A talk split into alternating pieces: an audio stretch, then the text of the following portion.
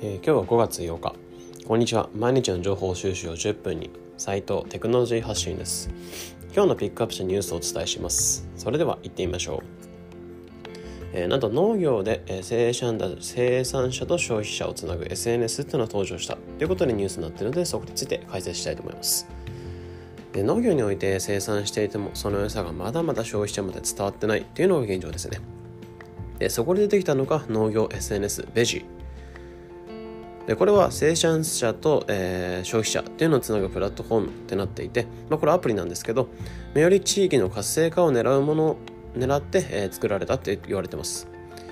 でこのアプリでは、まあ、通常の SNS と同じところがあって、まあ、投稿だったりいいねだったりコメントなどもできるって感じででも農業に特化しているって感じなので見る投稿を絞って見られるのは、えー、いいんじゃないかなってところですね。でそこで、えー、このアプリの特徴として、まあ、違うところがあって、えー、近くの直売所っていうのを検索が行えてでそこの登録っていうのもできるって感じですね。で登録すれば自分の取った野菜っていうのを、えーまあ、そこの直売所で売るってことも可能ででここで直売所でこういう野菜が出されてますよっていうことも投稿でアップして周りに知ってもらえるってこともできますね。で実は日本全国、まあ、今日本全国の農業農産物、まあ、直売所数っていうのが、まあ、あのセブンイレブンよりも多い1万約1万7件7000件、まあ、るそうってなってて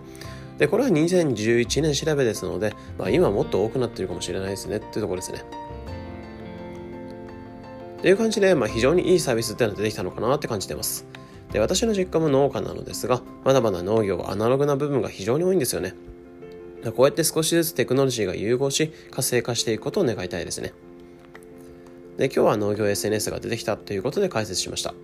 で今日のピックアップしたニュースは概要欄のリンクからも見れますのでぜひ。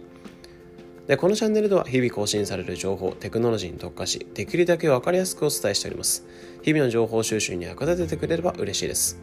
また、無料の LINE@、Twitter、 note、Instagram なども運営しておりますので、よかったらご覧ください。それではまた。thank you